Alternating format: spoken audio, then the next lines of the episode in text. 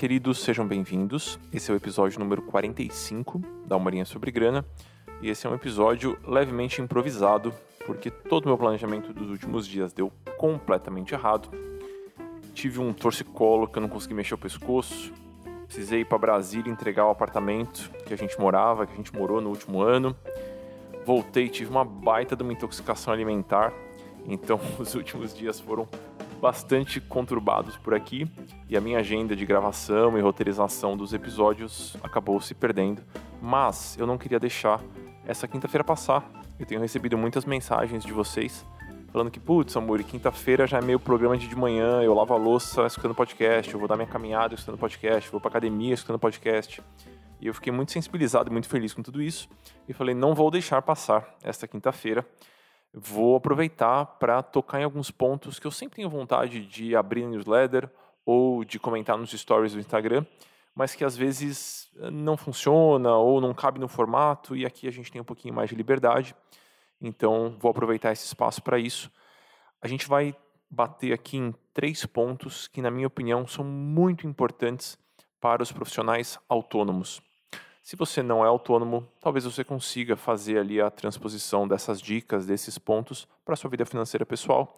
E você sempre pode mandar esse episódio para um amigo autônomo também, que a casa agradece. O meu interesse no tema finanças para autônomos surgiu, acho que no começo da minha trajetória como consultor financeiro, por uma coincidência. Eu tinha muitos amigos que eram autônomos e, por consequência, eu atendi muitos autônomos porque eu atendi esses amigos e esses amigos indicaram para outros amigos num carnaval de 2014, eu rabisquei um e-book que acabou dando uma viralizada na época. Ele chama, chamava Pequeno Manual de Finanças para Psicólogos. E ele rodou muito, muito, muito, muito. E, inclusive, foi a sementinha que fez com que a editora Saraiva me convidasse para eu escrever meu segundo livro, que é o Finanças para Autônomos, que está disponível em todas as livrarias e digitais e, e offline também. Então, se você é autônomo, acho que o Finanças para Autônomos pode ser um, uma leitura interessante. E se você quiser entrar no meu site, amuri.com.br, lá em cima tem especiais e depois finanças para autônomos. Sem mais enrolação, vamos aos nossos três pontos de hoje. Primeiro ponto que eu queria trazer para vocês, tentem responder por aí essa pergunta. Se tudo der certo, se eu estiver trabalhando na potência máxima, se todos os meus horários estiverem preenchidos, se tudo estiver funcionando lindamente, se todos os clientes estiverem pagando, se eles tiverem aceito as minhas propostas sem pedir desconto, quanto que eu vou receber? É a primeira pergunta. E em cima dessa pergunta é: este valor que eu receberia, ele dá conta de bancar a vida que eu gostaria de levar? Sejam realistas aqui, né, pessoal? Não é para falar, ah, eu gostaria de estar tá em Paris agora. Não, tudo bem. Mas se tudo der certo, viabiliza uma vida aceitável para você dentro da sua realidade? E esse ponto talvez pareça um pouquinho bobo, né? Você vai falar, claro que vai dar tudo certo, né? Já que está tudo bem, está tudo maravilhoso, todo mundo está pagando, minha agenda está cheia, minha vida financeira vai ser ótima. Mas não é assim. Vejam, dentro do Finanças para Autônomos, do programa de acompanhamento, tem uns 8, pouco mais de 800 alunos hoje. E eu já encontrei uh, esse tipo de, de situação, eu diria que uma centena de vezes, sendo conservador, então, a cada 10 consultorias individuais que eu ofereço para os alunos, um ou dois cai nesse exato problema. A gente foca tanto, tanto, tanto na parte técnica, em se tornar, por exemplo, um ótimo dentista, um ótimo psicólogo, um ótimo médico, um ótimo arquiteto, um ótimo jornalista, frila, né? E a gente não faz conta. A gente não para para pensar em como seria a nossa vida financeira se tudo der certo. E muitas vezes, quando a gente faz essa continha, quando a gente coloca os números no papel, a gente acaba percebendo que dentro de uma alocação viável de horas e de energia, se tudo der certo, mesmo assim os números que a gente encontraria não são bons. É como se um psicólogo parasse para pensar e ele fala assim: bom, eu estou cobrando 80 reais a minha sessão de terapia. Eu estou disposto a oferecer uh, seis sessões por dia e eu vou trabalhar cinco dias por semana. Logo, eu vou conseguir trabalhar 30 sessões em uma semana. Se um mês tem aproximadamente quatro semanas, eu vou trabalhar 120 sessões. Se eu vou oferecer 120 sessões e se o custo da minha sessão é 80 reais, logo, se tudo der certo e absolutamente ninguém furar, ninguém desmarcar, o que é uma situação bem improvável, eu vou receber R$ 9.600. Desses 9.600, que a gente vai chamar de faturamento, a gente vai descontar os nossos custos, dentre eles os impostos, o aluguel da sala, a internet que você oferece no consultório, a água que você oferece, todos os custos atrelados à sua vida autônoma vão sair daí. O que vai sobrar disso é a formação do seu fluxo de caixa e o seu salário. Talvez você se encontre numa situação em que você faz essa continha, por exemplo, o nosso psicólogo, ele vai falar: Putz, Amuri, não. Não, 9600 não banca a, a estrutura que eu estou sustentando hoje porque eu pago a escola do meu filho disso, eu pago o aluguel daquilo, eu tenho o aluguel do consultório aqui e tudo mais. A maior parte dos autônomos não para para fazer essa conta. É como se a gente não validasse o nosso modelo de negócio. A gente abaixa a cabeça, começa a trabalhar como um louco e não para para pensar no que aconteceria se as nossas previsões mais otimistas se concretizassem. E talvez, não estou falando que vai acontecer com todo mundo, mas talvez, mesmo que essas previsões otimistas se concretizem, a gente não vai ver números bons. E isso não é um indicativo de fracasso do autônomo, pelo amor de Deus. É só um sinal, um sinal forte, um sinal que grita ali de que esse modelo de negócio não para de pé. Uma vez que você fez esse desenho do cenário ótimo, é muito importante que você traga isso para um cenário realista. Então é provável que você não fique com a agenda cheia 100% do tempo. É provável que um paciente ou outro, no caso do nosso psicólogo, dê um calote, desapareça. Isso acontece com qualquer, qualquer autônomo tem essa quebra na agenda, né? Ou atraso nos pagamentos e tudo mais. Então é importante que você depois faça uma espécie de ajuste na sua previsão é, para um cenário mais realista. Por exemplo, esse psicólogo que ganhava 9,600, talvez faça sentido ele refazer as contas dele, considerando que vai ter ali uma quebra de 25%, que na verdade, num mês normal, ele vai faturar 75% disso, ou seja, 7,200, e aí novamente fazer a mesma pergunta. Bom, com esses 7,200, pago os meus custos, impostos, coisas do consultório, aluguel e tudo mais, sobra X, desse X eu tenho que, de certa forma, criar um estofo na conta da empresa, um fluxo de caixa e preciso sacar o meu salário. Nem no cenário ótimo essa conta fecha. Então, faça as suas contas por aí. Dá para fazer esse raciocínio se você recebe por hora, né? se você trabalha por hora, e dá para fazer também se você trabalha por projeto. A conta fica mais chatinha, mas é perfeitamente possível. No final do dia, o que a gente quer saber é qual é o seu potencial máximo de faturamento. Essa é a grande pergunta. Aqui nas referências desse episódio, eu vou deixar ali um vídeo, é só da Play, não precisa fazer nenhum cadastro, e eu não vou te perseguir com anúncios pagos por aí. É uma das aulas do Finanças para Autônomos, onde eu vou guiando vocês de maneira ilustrada e bonitinha, com uma folha de sulfite e meus garranchos, nesse exercício de descobrir o seu potencial máximo de faturamento. Segundo ponto que eu queria trazer para vocês, eu e vocês, nós não somos a Netflix nem o Spotify. A gente não vai ganhar na grande escala não adianta construir algum tipo de produto, algum tipo de serviço, algum modelo de negócio que, para parar de pé, precisa vender milhares de unidades, porque provavelmente a gente não vai conseguir entregar esse negócio. Então, para conseguir se dar o luxo de cobrar 30 reais por mês por alguma coisa, como o caso do Netflix, 20 e poucos, 30 reais, você precisa ter uma capacidade de entrega gigantesca. E essa não é a realidade da maior parte dos autônomos. Então eu cruzo direto com autônomos que se preocupam em fazer um produto bem baratinho, que toma um pouco de tempo. O tempo é o nosso recurso mais escasso, é o nosso recurso mais raro. E a gente não dá conta de entregar muitas unidades desse produto ou desse serviço baratinho. Com isso, o nosso teto de faturamento fica super baixinho. E aí, numa tentativa de se convencer dessa realidade, a gente começa a pirar numas reflexões, numas comparações que não fazem o menor sentido. Às vezes eu entro nisso também. Então estou aqui oferecendo um abraço para vocês. Reflexões do tipo: Ah, já que o Netflix cobra 30 reais e entrega aquele monte de coisa, aquele monte de seriado, aquele monte de filme, já que o Spotify cobra 30 reais e oferece aquele mundo de música eu estou oferecendo uma coisa que não é tão legal assim, não é melhor do que as músicas infinitas do Spotify, então eu vou ter que cobrar menos, porque senão o cliente não vai querer pagar. Gente, essa comparação só existe na cabeça do autônomo. Se você não é autônomo e está escutando isso, talvez eh, você pense algo assim, putz, que negócio absurdo, é óbvio que ninguém pensa assim. Eu juro para você que o autônomo pensa assim. Então a gente começa a supor o que o cliente vai pensar na hora de precificar. A gente fica com vergonha de colocar um preço que a gente acha que é justo por aquele negócio que a gente está entregando com todo carinho. Porque a pessoa vai fazer comparações e a pessoa vai encontrar algo mais barato ali na esquina, então é melhor abaixar o preço porque é um negócio mais despretensioso. Não é para ser despretensioso, pessoal. É para ser um trabalho incrível que vocês vão entregar. Então, tomem cuidado quando vocês entrarem nessa posição, nesse lugarzinho aí, de ah, não, eu quero entregar para muitas pessoas, então vou cobrar bem baratinho para muita gente desejar meu trabalho. Não é assim que vai funcionar.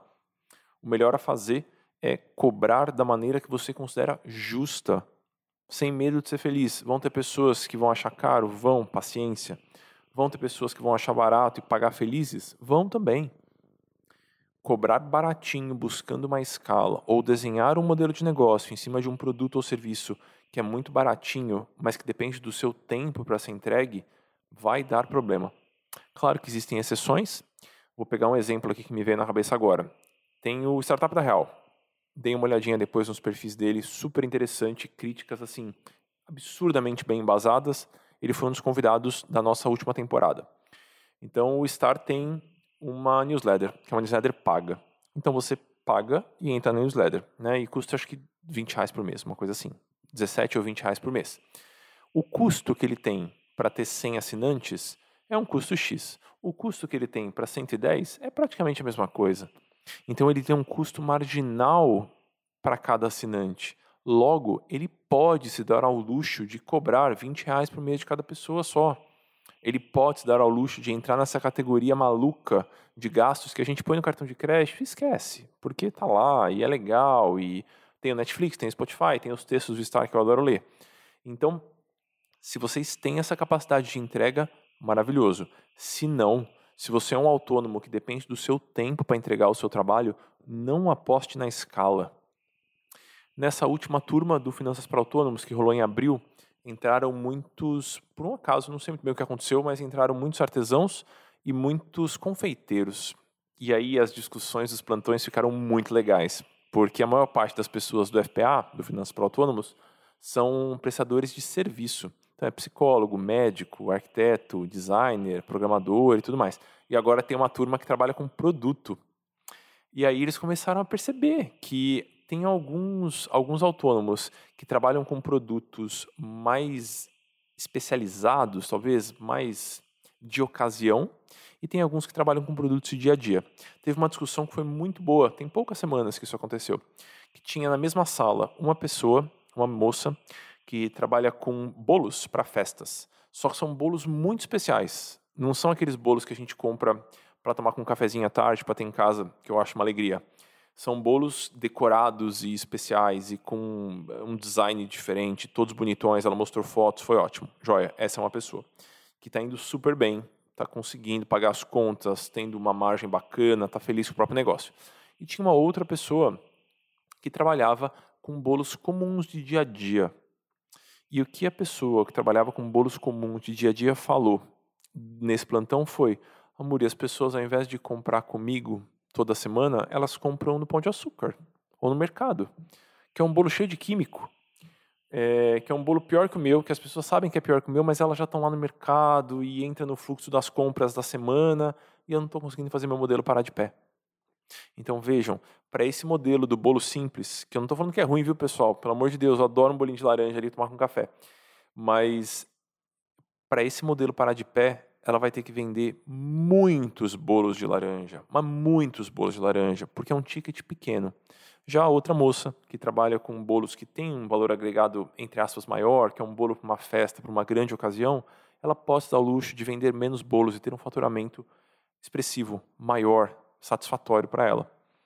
E putz, amor, exemplo com bolo, pessoal, vocês podem aplicar isso em qualquer realidade. A mesma coisa vai acontecer para um psicólogo, para um médico, para um arquiteto que vende projetos. Então, parem para pensar no modelo de negócio de vocês. Se vocês dependem de uma grande escala, se vocês dependem de muitas vendas mensalmente, se o ticket é pequeno, vocês têm que ter capacidade de entrega. Se vocês não tiverem, a gente vai ter problemas. O terceiro ponto é tão importante, mas tão importante que já tem um episódio inteiro sobre ele aqui, mas mesmo assim eu acho que vale a pena trazer, em especial para o pessoal que está chegando agora. Se você tem a oportunidade de separar a sua vida financeira profissional e a sua vida financeira pessoal, você deveria fazer isso já.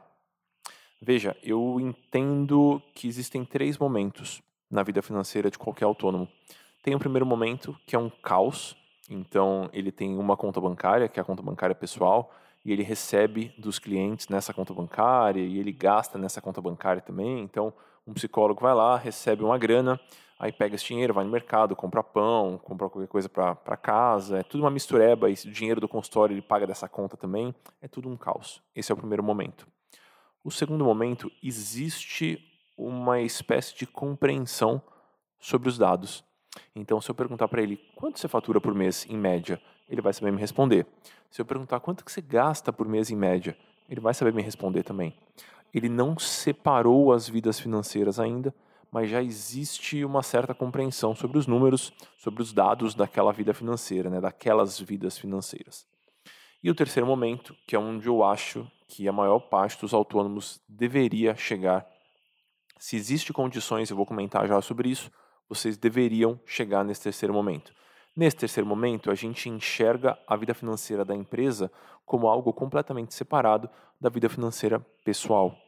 Então você vai se enxergar de fato como uma pequena empresa. Esse é o terceiro momento financeiro da vida de qualquer autônomo, que eu acho que é algo muito desejável. Como é que vai funcionar isso? tudo que diz respeito à empresa vai acontecer nesta conta PJ. Então, recebi do cliente, cai nessa conta. Precisei comprar uma cadeira para o consultório, para o escritório, sai dessa cadeira, dessa cadeira, olha lá, olha lá, sai dessa conta também. Então, é, toda a movimentação financeira da vida autônoma sai dessa conta. E aí, uma vez por mês ou duas vezes por mês, você vai fazer uma transferência da conta PJ para conta PF, que é o que a gente chama de salário. Um contador vai te ajudar a operacionalizar isso direitinho, ah, o que, que vai sair como prolabório, o que, que vai sair como distribuição de lucros, isso você rapidamente acerta com o contador. É importante aqui que você entenda a lógica. Então a gente vai separar essas contas para que você tenha clareza sobre os seus dados e para que você consiga lidar com um ponto que está presente na vida da maior parte dos autônomos, que é a sazonalidade. Acompanhem comigo aqui como é que vai funcionar. A gente vai estipular um salário e esse salário é um valor fixo. Vamos supor que o nosso autônomo aqui, vamos pegar um arquiteto que trabalha com projetos, ele estipulou um salário de 4 mil reais e esse salário é fixo. Então, no mês que ele fatura muito, ele vai tirar 4 mil. No mês que ele fatura pouco, ele também vai tirar 4 mil para isso funcionar, você necessariamente precisa ter ou uma sobra já guardada em algum lugar, ou precisa ter uma folga no seu faturamento mensal. Então você precisa estar gastando menos do que você fatura na maior parte dos meses para a gente começar esse mecanismo aqui, essa organização. E vai funcionar da seguinte forma: o salário vai ser o mesmo, não importa qual é o seu faturamento daquele mês, qual seja o seu faturamento daquele mês.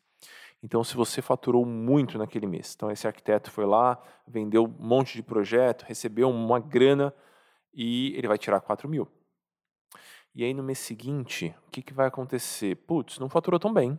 Ele tem poucos projetos ali, não fechou nada, os clientes enrolaram, ele não conseguiu entregar o que tinha que entregar, tá meio, não conseguiu prospectar novos clientes.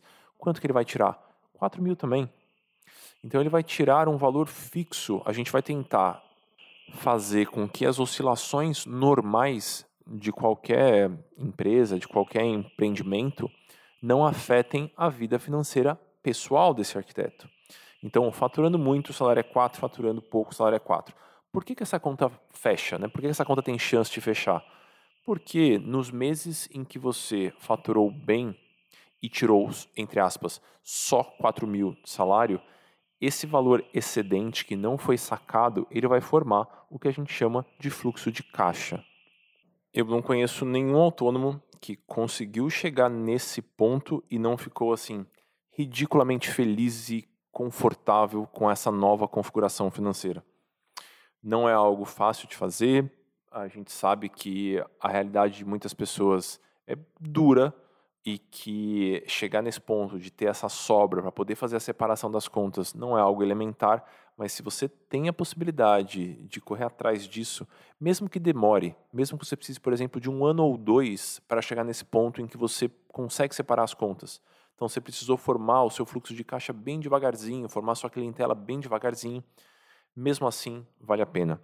Eu estou estressando esse ponto porque se você não tem essa gordura, se você não tem essa sobra, separar as contas vai dar problema.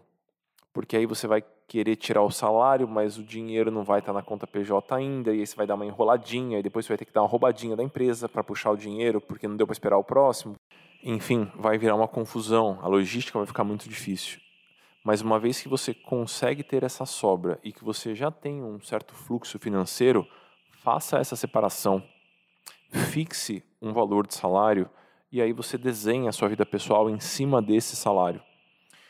Essa coisa de, ah, a gente gosta de quebrar rotina e cada mês é um mês e cada mês é uma batalha, aquela coisa meio motivacional que rola no Instagram, isso é uma bobagem, pessoal. Na nossa vida financeira, o que a gente quer é tranquilidade, é uma rotina, é a certeza que no dia 30 a gente vai contar com aquele valor. Ah, Muri, mas eu setei o salário de 4 mil é, e está sobrando dinheiro na empresa. Bom, primeiro, parabéns, né? Coisa maravilhosa. Não tem problema, saque. Saque eventualmente. Ou então separe duas vezes no ano uma data em que você vai olhar para o seu fluxo de caixa da empresa e fazer um saque extra para além dos seus salários. O que a gente está querendo aqui no final do dia é criar essa segurança, essa certeza de que você vai contar com o valor X para pagar suas contas pessoais, mesmo nos meses em que a sua atividade profissional está um pouquinho prejudicada no mês que você tira férias, ou no mês em que você precisou trocar o seu computador, que é a sua ferramenta de trabalho, você gastou oito pau no computador porque precisava rodar o software X. Então, a ideia aqui é que a gente consiga, de certa forma, isolar as complexidades para que você possa lidar com as complexidades e com as sazonalidades e com todos os pequenos fatores financeiros que se conectam com a sua vida profissional quando você estiver com esse chapéu de administrador da empresa, de empreendedor, e você vai contar com a segurança de um salário fixo para você tocar a sua vida financeira pessoal. Dessa forma fica muito mais simples. De novo, não é um processo elementar. Dentro do, do livro Finanças para Autônomos, tem umas 40 páginas descrevendo como é que esse processo pode ser tocado na prática. E dentro do programa de acompanhamento são várias aulas. Eu acompanho os alunos plantão após plantão, deles tentando chegar nesse momento. E para mim é uma, é uma alegria quando isso acontece, porque eu sei que a vida vai ficar muito mais fácil. Queridos, fica por aqui o nosso episódio de improviso especial para autônomos. Me contem, se você é autônomo, me conta lá no Instagram se você curte esse tipo de episódio um pouquinho mais curto, talvez, mais direcionado para os autônomos. Quem sabe a gente inventa alguma coisa aqui só para os autônomos. É um assunto que eu curto muito, eu acho muito interessante de, de acompanhar ali como é que funciona essa essa conexão entre a vida financeira pessoal e a vida financeira profissional e os modelos de negócio sendo construído por pessoas que não são administradores de empresas e que não estão querendo construir uma grande corporação. Para mim, esse assunto é muito legal. Aproveite, dê uma olhadinha em amuri.com.br, lá em cima tem especiais para autônomos e eu juntei nessa página tudo que eu já produzi nos últimos tempos para os autônomos. Talvez seja útil, uma estrutura um pouquinho mais linear ali e pode ser bastante útil para você. É isso por hoje, queridos. Fiquem bem por aí. Um bom restinho de semana e seguimos.